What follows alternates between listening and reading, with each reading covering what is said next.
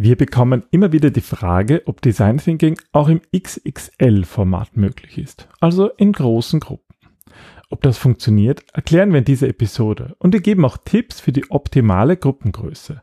Und was ihr tun könnt, wenn es doch mehr Leute werden, die bei euren Design Thinking Workshops mitmachen wollen. Willkommen beim Design Thinking Podcast, weil Innovation kein Zufall ist. Hier gibt es Tipps und Tricks aus dem Beratungsalltag von Ingrid und Peter Gerstbach, damit du innovative Lösungen entwickelst und erfolgreicher bei der Arbeit bist. Und jetzt geht's los. Viel Spaß! Hallo und herzlich willkommen zum Design Thinking Podcast. Hallo Ingrid. Hallo Peter, hallo liebe Hörerinnen und Hörer. Wir hatten in einem unserer letzten Newsletter eine Frage und die wollen wir gerne hier im Podcast beantworten, weil sie eigentlich ja viel, viel länger zu beantworten ist, als wir es nur in unserem Newsletter machen. Und zwar geht es um die Frage, ob Design Thinking auch im XSL-Format, also in großen Gruppen funktioniert. Hm, ich finde das immer ganz spannend. Also nur ganz kurz, wenn wir Fragen von Leser und Leserinnen im Newsletter bekommen, weil das natürlich auch für uns spannend ist zu sehen, wie Design Thinking angewendet wird. Und wir kriegen zwar oft Anfragen für so Großgruppen-Events mit Design Thinking, lehnen das aber eigentlich immer ab.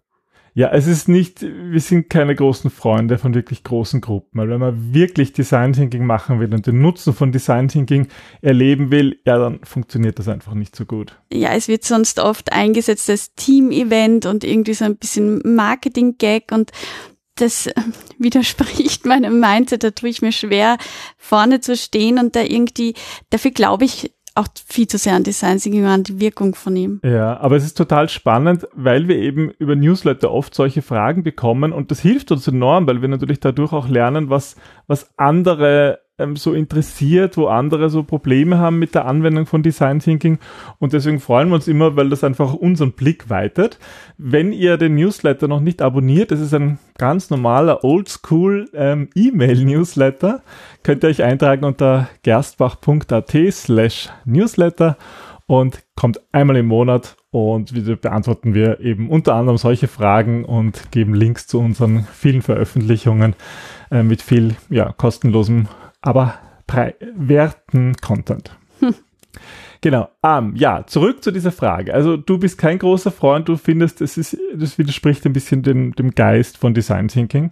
Naja, es ist die Frage, was du damit erreichen willst. Und ich glaube, das ist die Frage, die sich die meisten gar nicht bewusst machen. Warum wird so ein ähm, Event, warum wird so ein Format überhaupt eingesetzt? Und ja. viele, glaube ich, wissen auch nicht, was Design Thinking fähig ist zu leisten und mm. wo mhm. aber auch die Grenzen sind. Mm. Wir, wir erleben es ja auch selber oft in so Trainings, wenn wir so fragen, wer hat schon mal Design Thinking gemacht? Viele haben da mal irgendwie so bei einem Workshop mitgemacht. Und interessanterweise waren das dann oft so Großgruppen-Events, wo sie dann irgendwie ja. 40 Leute irgendwie Design Thinking machen, unter Anführungsstrichen. Aber das, das hat oft nichts mit dem zu tun, wie wir das machen. Genau, da sind wir eigentlich wieder bei Design Thinking ist nicht synonym für Brainstorming einzusetzen. Oder irgendeine hippe Marketingaktion, die halt Spaß macht und am Ende viele Post-its da sind.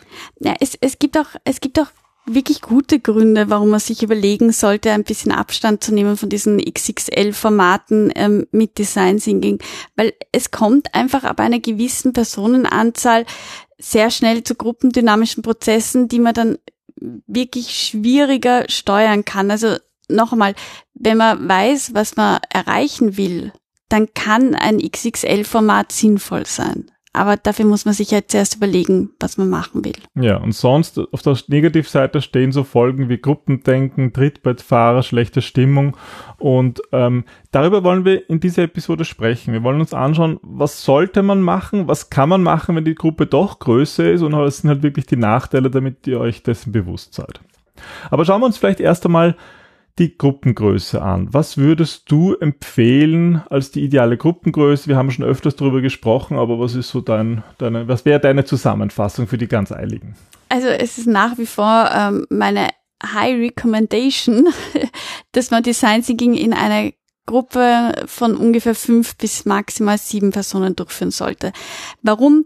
Weil in einer solchen Gruppe kannst du fokussiert und gut arbeiten, da kannst du gut die Verantwortlichkeiten aufführen und da kommt es weniger zu gruppendynamischen Prozessen und wenn, kann man sie leichter steuern. Also Mhm. wenn du einen ähm, Moderator oder Moderatorin hast, dann ist es einfach viel einfacher in die Tiefe zu gehen, wenn du ein Projekt hast, das du mit Design Thinking bearbeiten willst und in die Tiefe gehen möchtest. Stimmt, das wäre eigentlich so die Herausforderung. Und ich, ich denke, das kennt jeder, der öfters in Gruppen arbeitet. Ab einer gewissen Personenanzahl wird schwierig. Da, da Mhm. kennt man sich dann nicht mehr so, wenn, wenn vielleicht fremde Leute dazu sind, da merkt man sich dann nicht mehr den Namen für den einen Workshop und es gibt ja auch es gibt auch so die ideale Führungsspanne, also in, in, in dauerhaften Teams, da sagt man auch oft, dass sieben so ideal ist oder ich glaube elf ist auch Mhm. manchmal so die Zahl, Mhm. größer sollte die Führungsspanne nicht sein. Und das, das gilt halt auch für die, für die Moderation, für den Moderator oder Moderatorin.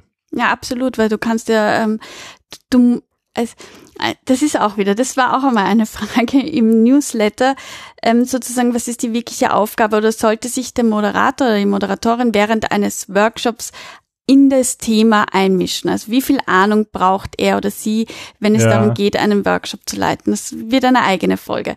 Aber ähm, das ist ja die Aufgabe von einem Moderator, ist ja eigentlich, die Menschen an das Ziel zu bringen, das sie erreichen wollen. Und je mehr Leute da sind, desto schwieriger wird das natürlich. Und desto kompliziert und desto mehr Prozesse, desto mehr Fragen, desto mehr drumherum. Und du kannst dich dann weniger konzentrieren. Und deswegen ist, je kleiner die Gruppe, desto leichter ähm, fällt tiefes Arbeiten. Ja. Aber schauen wir uns mal an, was passiert, wenn wir doch größere Gruppen haben. Wir machen das ja auch öfters, teilweise, weil es einfach auch zur Fragestellung passt, ähm, manchmal, weil es passiert. Aber mh, was ist so ein großer Nachteil deiner Meinung nach? Also der größte Nachteil, der in einer großen Gruppe passiert, ist ganz klar das Gruppendenken. Mhm. ähm, unser Denken wird einfach durch unsere soziale Umgebung beeinflusst. Und wenn wir uns in einer großen Gruppe befinden, wo dann womöglich ein paar extravertierte und ähm, mehr introvertiertere Personen sind und dort wird viel herumgeschrien und da wird irgendwie, da, da kommt es zu einer gewissen Spannung. Das führt halt dazu, dass Entscheidungen nicht aus Überzeugungen heraus getroffen werden, sondern dass eigentlich eine Anpassung passiert an denjenigen, der am lautesten brüllt. Ja, und das ist wissenschaftlich wirklich gut untersucht. Das führt einfach per, per, es führt per se zu Entscheidungen, wo zum Beispiel im Design Thinking Ideen zugestimmt werden, obwohl einzelne Gruppenmitglieder die schlecht finden und ablehnen würden. Oder vielleicht auch umgekehrt, dass sozusagen Ideen abgelehnt werden, obwohl sie eigentlich einzelne, wenn man sie fragen würde, sagen würde, nein, das ist eine gute Idee, das sollten wir unbedingt weiterverfolgen. Und das ist halt ein großer Nachteil. Also Gruppendenken führt kann, führt meistens zu schlechteren Entscheidungen. Na, aber was ist deiner Meinung nach irgendwie der, der größte Nachteil von so einem XXL-Format? Also ich erinnere mich zum Beispiel gerade äh, vor ein paar Tagen habe ich das gemacht, habe ich alleine. Ein riesen XXL-Format. Ja, Ja, mit, ich glaube, das eine waren 90, eine Session mit 90 Personen, eine Mhm. Session mit, mit, mit 40, 50 Personen. Und was es da halt immer gibt, ist so ein Begriff, den, den, den kennt man unter Social Loafing oder soziales Faulenzen. Man könnte es auch so ein bisschen Trittbrettfahren nennen. Mhm. Und zwar ist das halt so ein sozialpsychologisches Phänomen, das in, in einer Gruppe auftritt, sobald Teilnehmer auf ein gemeinsames Ziel hinarbeiten. Das ist ja bei Design Thinking immer der Fall, dass man ein gemeinsames Ziel hat, aber dass die Teilnehmer ihre individuelle Leistung, dass die eigentlich nicht der Gruppe bekannt wird. Mhm. Und da sind wir wieder bei den fünf bis sieben Personen. Wenn der eine nicht mitarbeitet, Dann fällt das auf. fällt das allen auf. Mhm. Ja? Und das erzeugt einen Druck, dass der Mhm. gut mitarbeitet. Wenn du jetzt 90 Leute hast, wenn da einer mitarbeitet, merkt das niemand. Oder zumindest nicht die Mehrheit. Das stimmt, ja. Wenn zehn nicht mitmachen, merkt das auch niemand. Und das ist blöderweise so ein, das ist, das gibt so einen Feedback-Mechanismus, dass eigentlich immer mehr sehen dann, aha, der neben mir macht nichts, na dann mache ich auch nichts. Und dann breitet sich das aus und plötzlich hast du die Hälfte der Gruppe, die eigentlich nicht mehr mitarbeitet. Mhm. Und das, das ist in wirklich ganz großen Gruppen echt schwierig, weil, Es ist wie ein Virus, das sich ausbreitet. ja, Also da, da merkt man richtig, da gibt's ja eh den einen, der alles macht oder der dauernd rausschreit. Wieso sollte ich mich bemühen? ja, Das ist irgendwie, da habe ich lieber Spaß, da mache ich mich lieber lustig, da ja, schaue ich, dass ich eine gute Zeit habe. Und dann, dann, ja, dann kommt es zu so einem Teufelskreis. Genau, und dieser Effekt, der ist ja eigentlich schon, der wurde schon vor, vor langer, langer Zeit die ersten Male beschrieben. Ähm, also wir sind da so im, im, in im 19. Jahrhundert, im späten, da hat ein Agraringenieur, Ringelmann, diesen Effekt untersucht. Und deswegen nennt man ihn auch so den Ringelmann-Effekt. Ja gut, aber da ging es um die Effizienz der Arbeit, oder?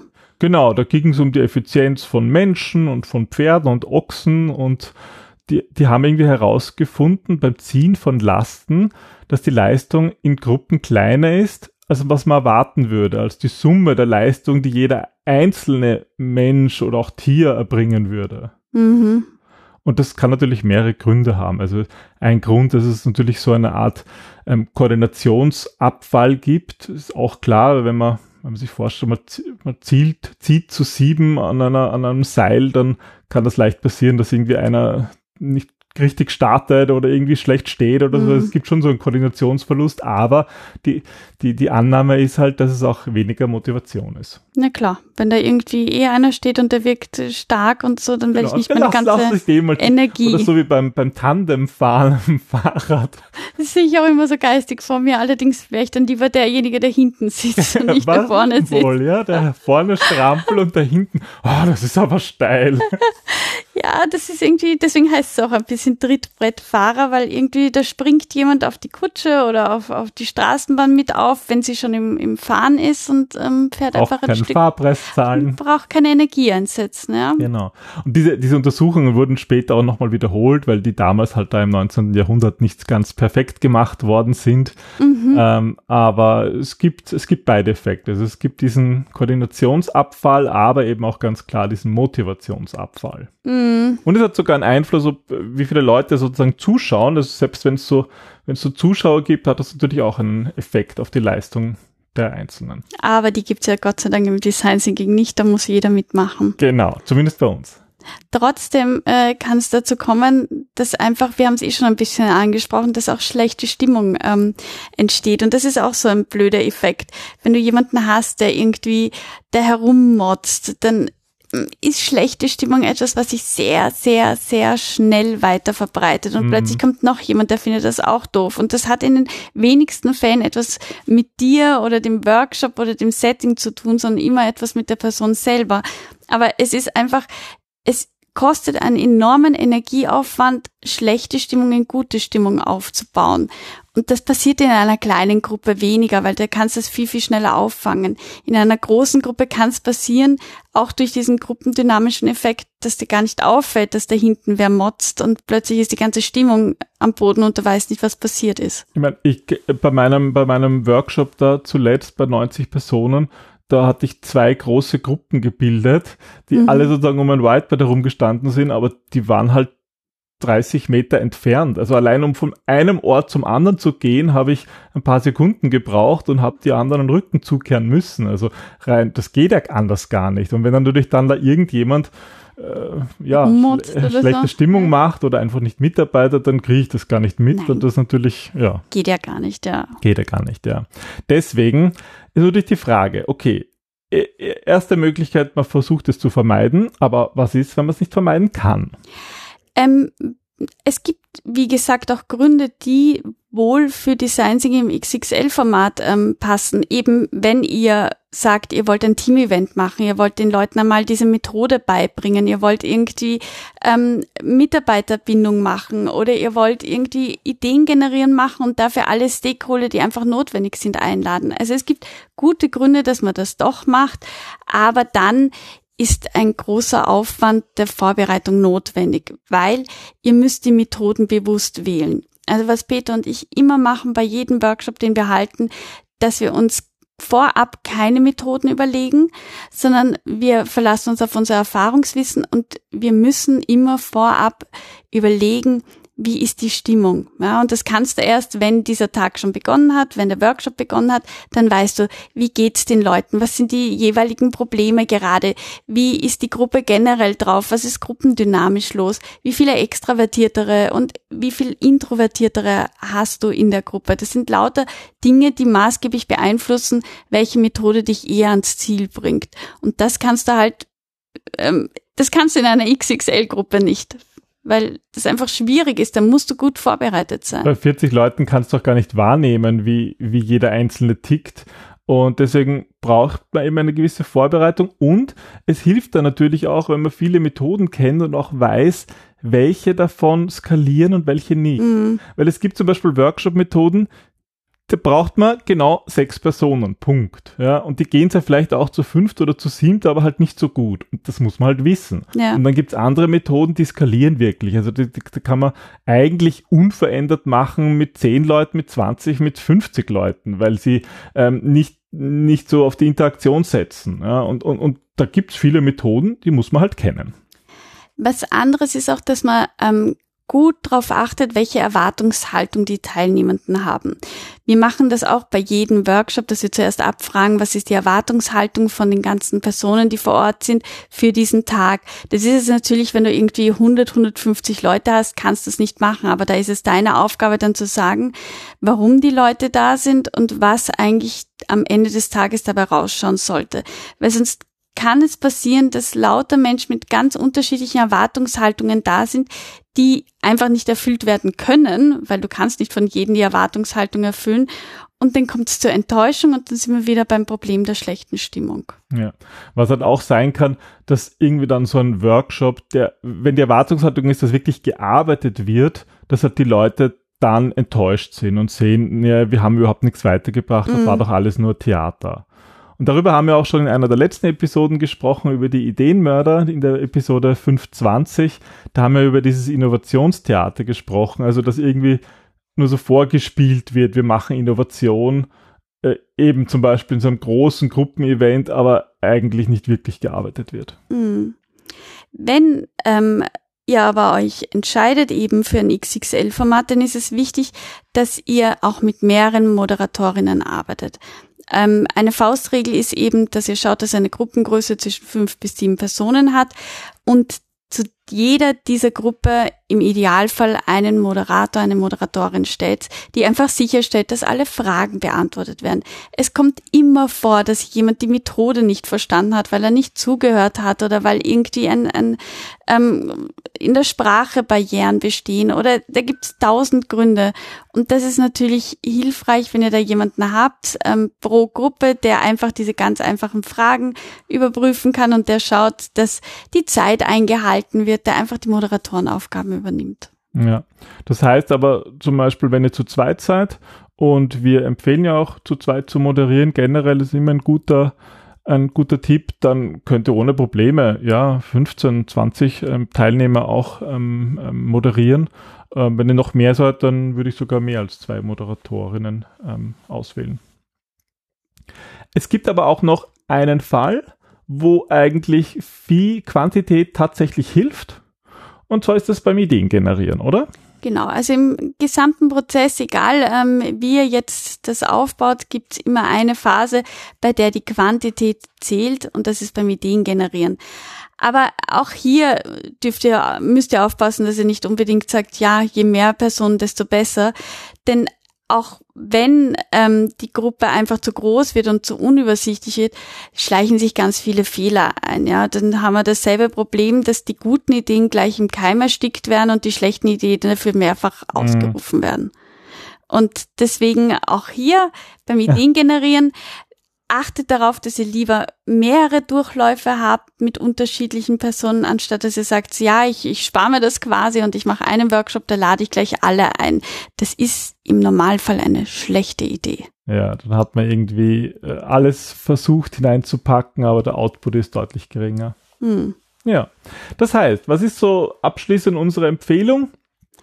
Also Generell ist ähm, unsere Empfehlung, dass wenn möglich das XXL-Format vermieden wird, ähm, wenn es um Projekte geht, wo wirklich in die Tiefe gearbeitet werden soll, ist nach wie vor der beste Rat, dass ihr ein Kernteam von fünf bis sechs Personen zusammenstellt, die sich einfach intensiv mit der Fragestellung auseinandersetzen und dann beim Ideen generieren ähm, mehr Personen eingeladen werden. Genau. Und wenn es dann mehr Personen sind, dann eben auf die Moderation achten, viel mit Kleingruppen arbeiten, vielleicht mit mehreren ModeratorInnen.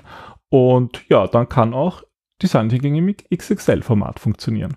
auf jeden Fall ist es wichtig, dass du als Moderator oder als Moderatorin vorne stehst, Spaß hast und einfach an deine Sache glaubst. Und da ist auch die Haltung macht's aus. Ja.